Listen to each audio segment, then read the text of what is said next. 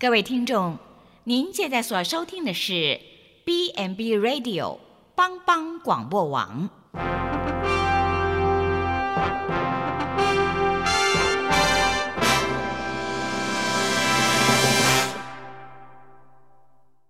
即将为您播出的是由李希昌主持的《有我照你》。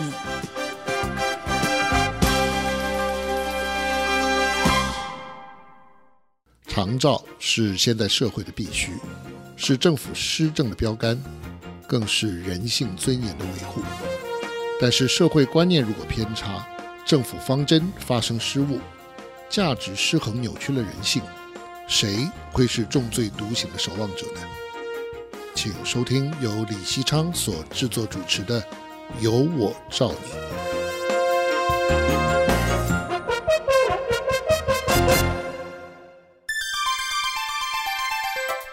银发日照乐活趣，日间照顾中心，相信大家早就耳熟能详。但是究竟它有哪些服务的内容？这些服务的目的何在？或许听众朋友并未认真思考过。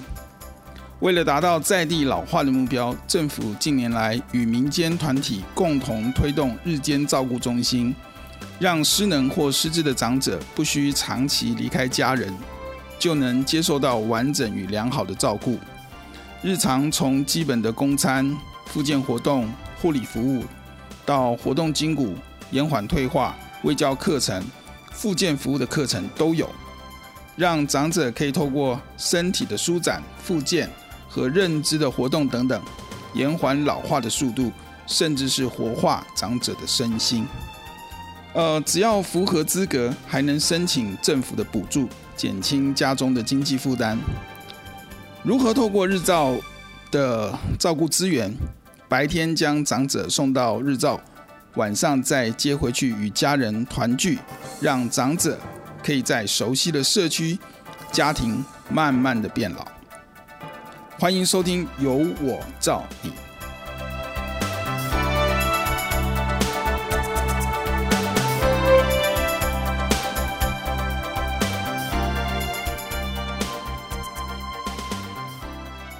各位听众朋友，大家好，欢迎收听《由我造你》，我是节目主持人李西昌。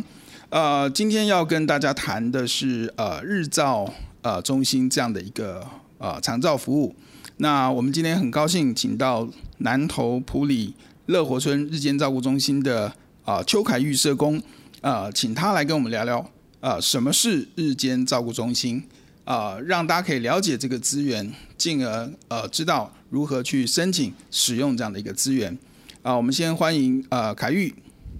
呃，主持人你好。好，呃，凯玉，呃，大家都应该对日间照顾中心并不陌生哈，但是实际上呃要了解这个日照中心呃实际的内容跟服务，恐怕还有一段的这个距离哈。可不可以跟我们听众朋友介绍一下哈？什么是呃综合型的日间照顾中心？那它跟现在很多的呃什么巷弄站啊有什么样的不同？嗯，其实综合型的日照中心，它也可以称为是混合型的日照中心，指的是说我们的服务对象分为失智或是失能，或者是失智兼失能的长辈，而不是说只单一服务失智长辈或是失能的长呃失能长辈。然后跟一般的巷弄站有差距，是因为巷弄站通常它一周只会服务可能三天或是几天，哦、是对。那我们就是跟呃政呃政府的行事历一样，我们的见红就休，所以我们一到五都有提供服务。是，嗯。所以在一般的这个巷弄站，它不一定是一到五连续的服务。你的意思是这样？那他们在服务的呃对象的这种呃。有没有什么不同呢？你刚刚讲到日站日间照顾中心可能是混合型，是有失能失智。那巷弄站呢？他们的对象是一样的吗？巷弄站其实有分说，它是主要是收呃有点轻度，或是说是比较中间值，好像疑似失智，但是没有失智的这种。然后有一种就是嗯健康型的长辈。那这样长辈他们会做这样区隔，其实是。嗯，长辈他们可能对于失智症长辈或一些问题的行为，他们没有办法做同理，才会有这样的区隔。然后他们的照顾比通常都是比我们还要稍微低一点，就是他们服务人员会比较少，但他们的专业层面就是以嗯、呃，照顾失智或失能专业层层面没有到我们这样这么深。是因为哦，你刚刚讲就是说，事实上像弄站他们照顾的对象可能是比较健康、亚健康，或者是呃疑似轻度这样的一种状态的长辈哈，可能呃，所以他们的这个服务人人员的这个人数也没那么多，所需要的这个照顾的负荷也没那么重。但是日间照顾中心是已经确认是失能失智的长辈，然后有一定的这个照顾的。专业的需要，所以才会呃有这样不同的区隔，是吗？对。好，那我想哈，一般的日间照顾中心，我们现在这样子初步可以了解，它是跟所谓的巷弄站啊这种同样在社区里面的服务呃有所区隔了。那也我们民众应该就可以知道说，我们假设家中有长辈的时候，是应该他是在什么样的一个阶段呃。可以在社区里面做不同的选择，但是如果这样来讲，我们还要继续问的是，日间照顾中心跟一般的养护机构又有什么不同呢？那我们长辈去日照中心跟去养护机构会有什么样不同的对待呢？那他的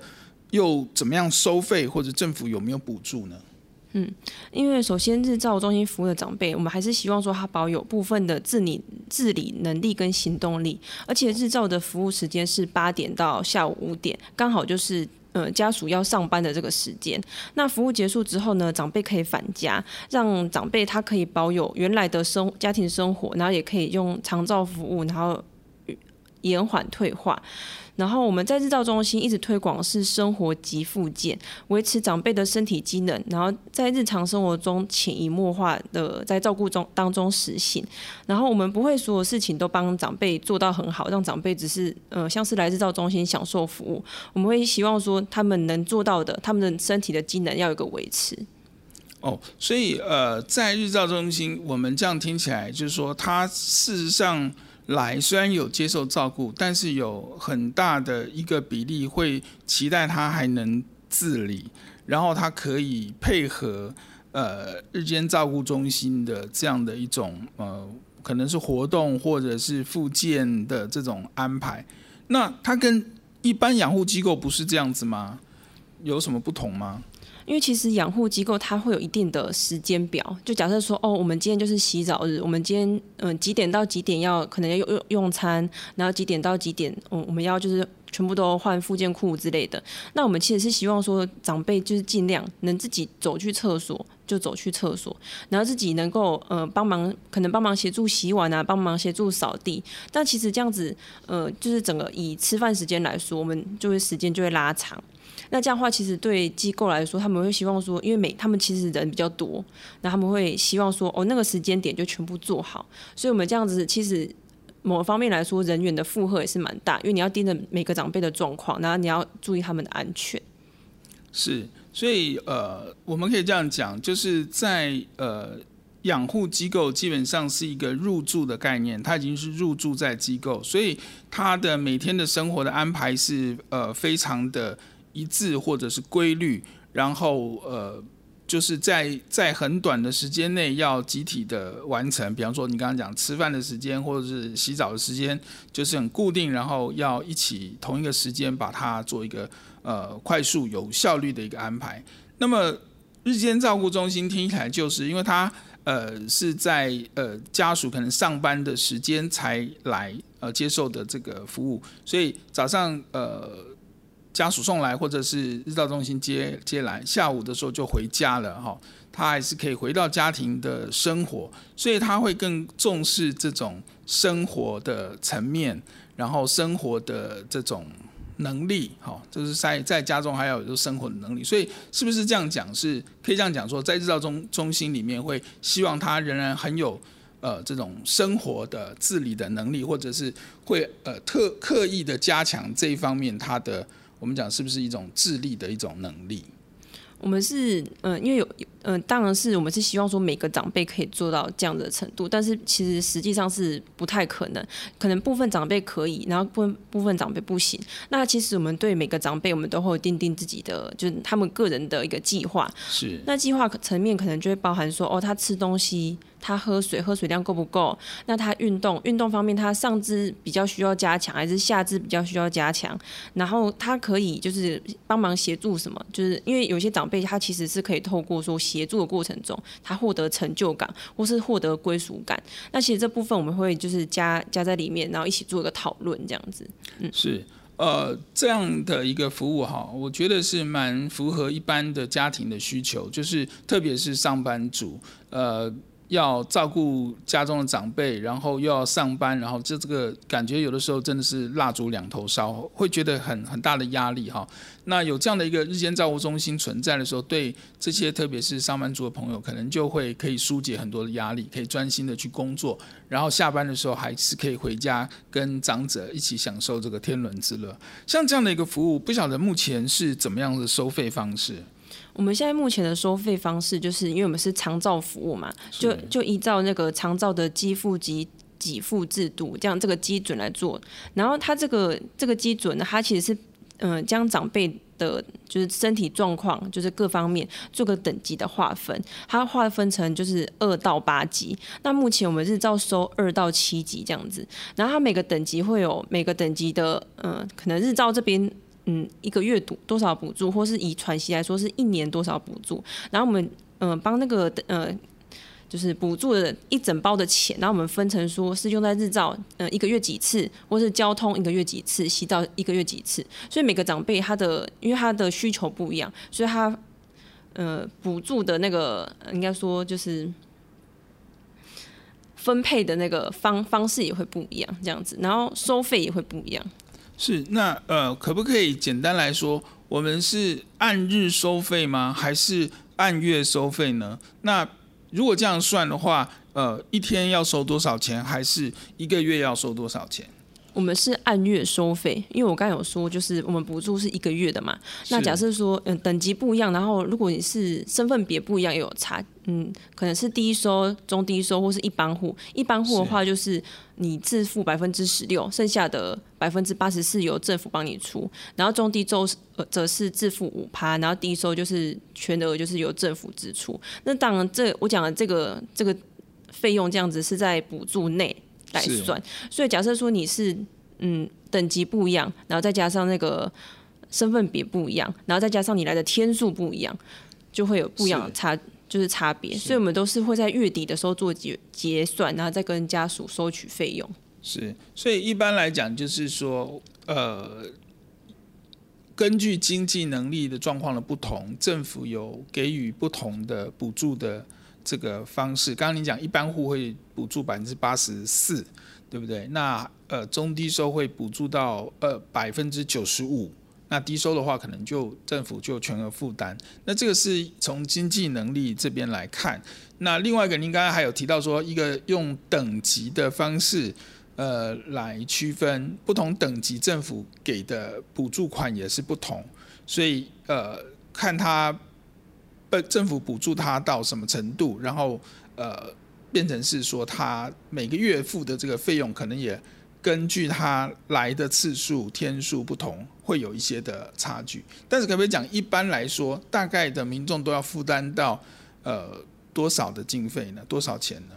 我其实有大概算一下，就是但是那个 range 就是蛮广啊，就是可能三千到一万左右，但是没有破一万，就是是大概是这样的范围。是，就说，不管是什么身份别，或者是呃呃，这个这个经济呃这个级数的这个这个差别，大概到日照中心，呃，可能有人付到三千多，最多不会超过一万块。这样听起来还好，好像就是一般家庭应该还能够负担得了的一个一个费用才对哈。那我想这个是真的是呃政府很重要的一个呃长照的服务哈，在呃现在这个情况下哈，能够提供这样的服务，让家属真的可以呃获得许多的这个压力的疏解哈。那我们也很好奇哈，那。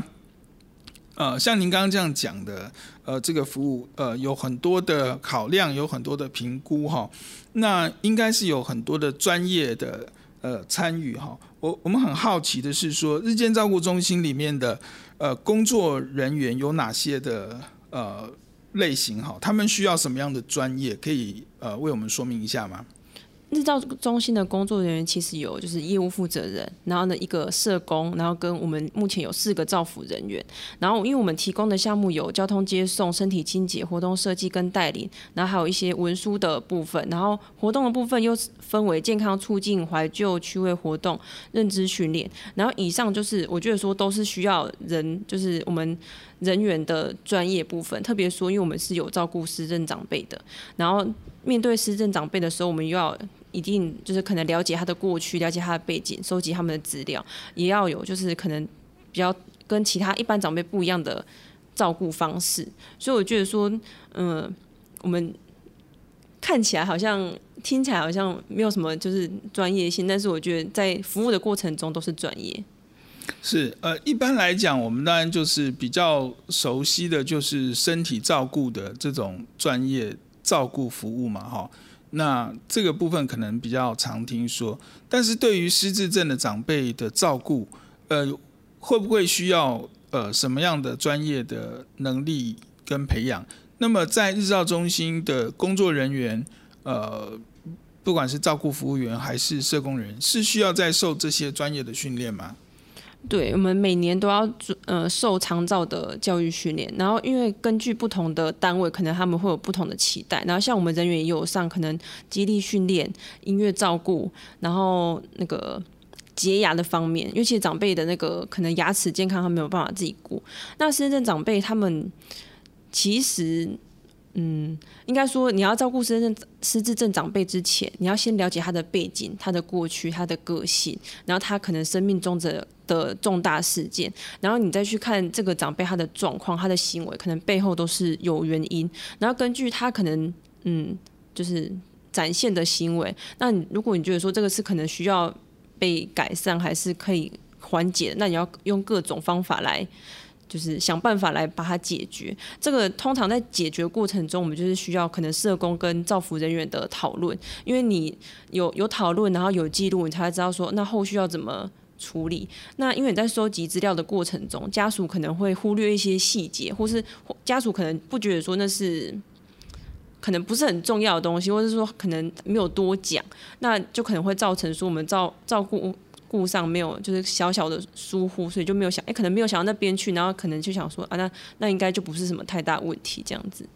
是，呃，这样听起来，其实在，呃日间照顾中心，其实还蛮大的挑战哈，特别当他们是呃一种混合型的照顾，里面有失智的长辈，呃，刚才听这个凯玉社工提到，呃，里面会需要呃在可能有一些就是需要是在针对失智症。呃，专门再去做的一些在职的训练跟学习，啊、呃，特别重要的是提到的，刚才我呃呃听到这个里面特别提到，比方说照顾服务员跟社工，还要跟家属呃一起的这个沟通哈，那呃把这个长长辈，特别是失智长辈的这个呃生活的点滴的一些资讯能够掌握哈，才能够提供一个呃。更合适、更理想的服务，那否则的话，这个呃没有一个跨专业的整合的时候，呃，可能在每天的时候都是会是有一些新的挑战，或者是呃这些没有顾虑到的疏漏的地方，哈，那这样的话就造成一些照顾上的困扰。那最后我还是想请教一下说，说这种混合型的照顾的时候，会不会发生这个有失智的长辈跟没有失智的长辈中间产生的冲突呢？如果有这样的情形的时候，呃，一般来讲，我们要怎么样去处理呢？其实是有，因为其实一般的长辈，他们对于失智长辈他的行为，他没有办法体谅说，诶，他为什么？忘记关门了，忘记冲水了，忘记怎么样？一刚开始还是会会觉得说啊，怎么会这样子？还是会议论纷纷这样子啊？但是我们会跟长辈就是宣导个观念说，他们失智症，他们是失智症，他们也不是愿意。他们如果会记得要关门，他也不会说就不关门，然后这样子。然后我们会跟长辈说，因为我们就是一个。像上课那样子，我们大家都是同学，因为每个人有不同的状况嘛。那你你可能也有你自己的状况，然后别人要体谅你，你要体谅他们。然后我觉得说，可能渐渐一刚开始不能够理解，然后在这样子多次的宣导下，他们可以就是同同理他人，然后也可以就是说，哦好，那如果下次这样子，那我提醒他吧之类的，就是进展成这样子。OK，呃，好，我们谈到这边，呃，先休息一下。我们进段这个音乐，我们稍待片刻，我们再继续我们的节目。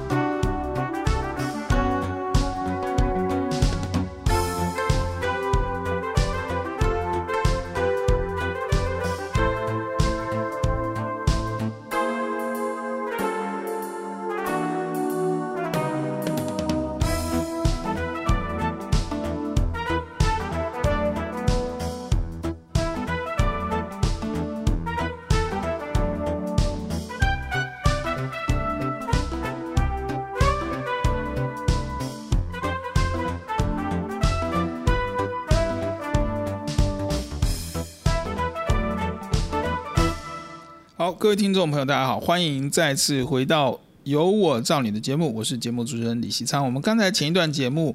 跟这个南投普里乐活村的呃这个社工呃凯玉呢啊聊到这个关于这个什么是日照中心，然后是日照中心有哪些的服务，跟他的工作专业等等，哈。那接下来节目，我们还想要进一步的来了解哈，呃，如果是这样讲哈，一般来讲，什么样的长辈才适合呃这个进入日间照顾中心呢？呃，也就是说，进入日间照顾中心之前，我们需要有什么样的一个呃程序，或者是呃流程，然后经过什么样的一种状况，长辈呃才可以来。来到日间照顾中心，因为其实来日照长辈通常都会，我们是先申请长照服务嘛。那申请的时候，你可以打一九六六，或者说打来我们这边，然后我们帮你填写，就是。资料，然后送给卫生局。那卫生局那边会有个照顾管理专员，他会打电话给家属，然后联络说，那我们到家里面去看长辈的状况。那去看长辈状况的时候，他们会就直接帮长辈评一个等级，然后跟你说，哦，那长辈这个等级的话，他之后每个月有多少的补助，然后已经确定说可以使用长照服务，然后等级也评出来之后，就会嗯、呃、按照各个里，因为各个里有不同的各管。然后呢，再把那个案子配给各管，然后各管就会来开始询问说，哦，那这个长辈他想要用日照服务，那埔里的日照中心有哪个单位是可以负责的吗？然后就逐一去做询问。然后刚好如果日照中心是可以接接送这长辈，或者可以呃接这个 case，就是说哦可以，我们人力都可以，我们也还没额满，那我们就收这样子。这样的一个程序需要多长的时间呢？因为其实进入日照之前还要先做健检，然后我们是希望说做做完健检，然后你再来日照中心，因为毕竟日照中心是团体的生活，然后这样子就是可以避免掉说哦，可能有一些互相感染，还是有怎样的风险，所以再加上健检的时间，可能最快都要两个礼拜。所以一般来讲，需要两周的一个前置的作业，从申请开始。到后面的这些呃长辈去健检完之后，真正开始使用呃日间照顾中心的服务，大概要两周的时间。对，但是快的话，嗯、哇，所以也许还要更长吗？对，我会说快的话，是因为有些长辈的可能健检这方面对家属来说难度比较大啦，就是可能要粪粪便啊、尿液啊，对家属来说是比较困难的。是，所以这个这些检查的必要性，就是怕他有传染性的疾病，然后造成这个这个日照中心照顾上的一些呃疑虑，所以才会有有这样的一个要求，是吗？对。好，那我想呃这些长辈呃就是从申请，然后开始这个健检也也完成，然后开始进入日间照顾中心接受服务之后，哈，呃，我不晓得呃，通常来讲。呃，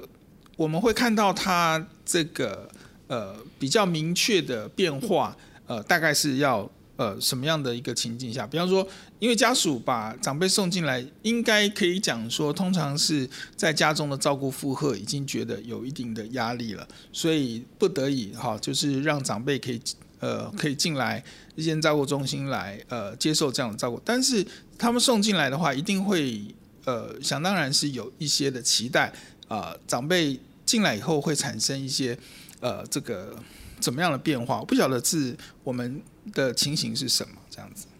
我觉得说长辈来日照后会有比较明显的变化，就是首先就是作息变得比较正常，是对。然后因为在家里面，你想吃就吃，想睡就睡，想看电视躺在沙发就一整天就过去了，这所以这个这个比较明显。然后第二个就是饮食的部分，日照有。控制跟把关，因为有长辈可能糖尿啦，或者说他可能不能吃太太油腻啦之类的。然后第三个就是，我觉得长辈他们的心境，就是因为原本一开始可能会排斥说，哦，我来日照中心好像我我我被不要了，我被讨厌了，就是我被嫌弃，就是我没有用，所以我来日照中心。但是来的时候才发现，哎呦，大家也都是就是一起来日照中心，然后像上课那样子，然后可能会遇到以前的老同学、老朋友，或是很久不见的同事，然后就瞬间就觉得说，哦。好有就是那个归属感，然后就会开始期待来日照的日子。那家属对于就是这样子，他们都会觉得说，哦，对，日照真的是帮蛮大的忙，就大大多是这样的想法。是，呃，这样听起来，我们可以呃大概可以了解哈，在一般的长辈在进入日间照顾中心之前，可能多多少少都有一些排斥的呃感觉，好，听起来是这样。那但是进入这个日照中心以后，又会发现说他有一些呃没有想到的乐趣，好，可不可以这样讲？就说哎，这边有老同学、老朋友，好，可以可以呃这个有更好的社交的这个生活，跟平常可能在家里面也是无聊，也很少走动，哈，要碰到那么多朋友，大概是不容易。那么。这样的一种形式的介入之后，似乎让长辈的这个日常的生活更丰富哈，刺激也也更多。那么对家属来讲，就是当然他们呃除了白天的时间把这个负荷呃卸下来之外，呃是不是在他们晚上回去的时候，这个早长辈的这个照顾的这个需求会呃比较比较低呢？或者是说更更？珍惜这个晚上跟长辈相处的时间。嗯，其实有听就是其他有家属说，他觉得说长辈来日照中心之后，他的那个作息就是非常的正常。哎，回到家，然后呢，哎，可能固定就是会看电视，然后固定会可能嗯在吃饭在怎样，就变得比较正常。然后也会就是早上的时候，哎，固定时间就起来。然后原本是可能那个作息颠倒嘛，然后家属晚上。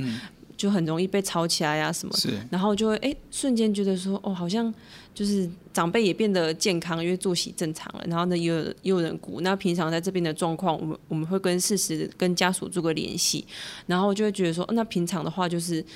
有些家属就甚至说，那还是我们请几天假，然后我带长辈出去玩，好像好像没有很久、嗯、很久没有带这样长辈去两个一起去放松了这样子。是，所以这样这样子的呃，听起来这个这个服务哈，真的是起到了一些的作用哈。那长辈在夜间回家的时候，其实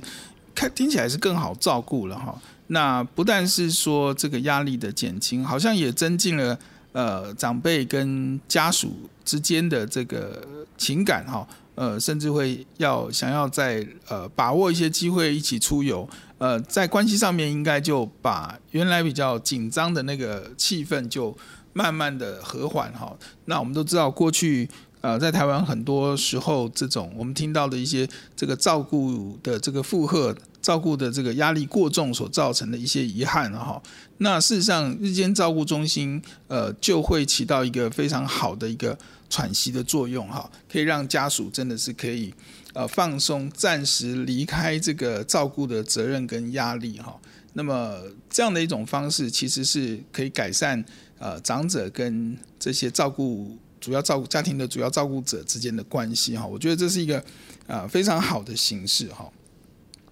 呃，但是我们还是想要呃请这个凯玉哈，从社工的观点哈，那呃来。帮我们做一个再进一步的一个说明哈。那您认为哈，从社工的观点来看，您会推荐呃日间照顾的服务吗？好，呃，为什么呢？其实，如果我是一个以我一个社工的观点来看的话，我会推荐，因为我会觉得说，我刚才其实前面讲到的。就是长辈的状况其实都是同住的，那还有那种没有同住的，或是长辈可能就是真的是离很远的。那这个这个情况下，长辈来这边，然后家属也不会担心说哦，他一个人在家。那因为我们是有就是其他有有曾经有长辈就是嗯，长辈状况是需要照顾，但是他不愿意就是有那个外籍看护在家里陪同，他觉得说那就是外人。然后呢，儿女又很担心说，可是我就是在外地工作，我不能放下我的工作。然后妈妈又一个人在家，她又不要请外籍看护陪她。那这时候，哎，有日照的话，那晚上长辈回到家，其实一天的活动下来，都会觉得说，哎，有点累了啦。他回家就不会可能。就是在再出去拉拉手，就就比较不会这样子。然后家属也就哎、回来，然后也有共通的话题，就说哎、今天上课上什么啊？哦，那你你喜欢什么？会稍微会聊一下这样子。我觉得说对，不管是同住的没有同住的按家来说，都是一个蛮好的选择。是呃，我想在刚才听到凯玉分享呃。关于这个呃日间照顾中心所发挥的一些效益哈，不但是对于说同住的家属，或者是呃有一些距离呃可能是独居的长辈等等哈，呃日间照顾中心其实都是一个蛮好的选择。呃，当然在呃很多的家庭，我们知道在台湾现在都使用了这个呃外籍的看护工哈。那当然外籍的看护也有它的优点了哈。那但是毕竟在这个文化的差异上。然后在长辈的适应上啊，刚刚提到说一起同住，他觉得不习惯等等，所以就会造造成一些这种呃困扰。那我想呃日间照顾中心呃的确是一个呃很好的模式哈。那当然我们也目前来讲，是不是呃使用日间照顾中心跟使用外籍看护是绝对的冲突，是不能并用的吗？其实也不是不能不用，而是说，如果你使用就是外籍看护的话，在长照里面是没有补助的。是对，等于说，如果你要来就是日照中心，你就是要自费，但是这个就会让那个费用整个变得很高。所以目前就是，是我是没有遇过按家会愿意这样子，因为那个负担太大了。是好，我想这个呃，当然我们也是期望呃，在这个部分政府是可以适当的做思考了哈。那当然，如果有更大的弹性，呃，其实长辈呃，也许能够在家，然后也有很多的时刻，他是可以有弹性，可以来到呃日间照顾中心，像来学校来上课一样哈。其实有更有弹性，呃，是不是应该是一个更好的做法呢？好，这一点可能我们也可以期待我们的政府未来可以做一些思考哈，让这些的我们的民众可以有更。呃，弹性跟多元的选择，那当然，日间照顾中心绝对是一个非常呃值得鼓励使用的资源哈。那如果说呃长辈呃大多数的喜欢时间喜欢在家，但是他可以呃偶尔来这个日间照顾中心做一个呃团体社交的这样的一个呃活动。其实应该对他们的生活还是有很大的帮助才对哈。那我们呃也非常期待哈，这个政府在这个未来的这个部分是可以有更多的弹性。呃，不知道凯玉对这样的做法是不是也有什么样的呃观点呢？就是目前就是先抱持着期待啦。如果之后真的有就是新的政策说可以让家属有更多考虑的那个空间的话，我觉得也是不错。好，现在目前好像呃，我听说是不是也有呃部分是呃在外籍看护呃这个衔接或转接的期间也可以使用是吗？对，只是说因为长辈他们如果名下还是有挂外籍看护，那还是在就是有有挂的话，还是就是长照这方面没有办法补助。但是我遇过的一个状况就是刚好看护他请了。一个月的假，他要回乡过年，那家属就算了吧，反正长辈平常就是他们要上班，他们也没有办法顾，然后自费就自费，那还是来日照。OK，对，好，我想这个部分真的是也提供政府参考哈。那当然这是有能力负担得起的人是这样哈，但是如果有一些没办法负担的，是不是呃政府可以提供其他的？呃，补助的形式哦，短期临时的这个这个托顾的服务，呃，或者是托顾的补助，呃，特别在这个衔接衔接的这个期间哈，对这些的家庭，我相信会是呃在财务上也是相当好的一个一个呃方式哈。那今天非常呃谢谢乐活。日间照顾中心的凯玉社工到我们节目中来。呃，我们下次呃再请他呃一起来跟呃听众朋友们谈一谈呃普里的乐活中心是怎么样的一个运作的状况。我们下周同一时间再会。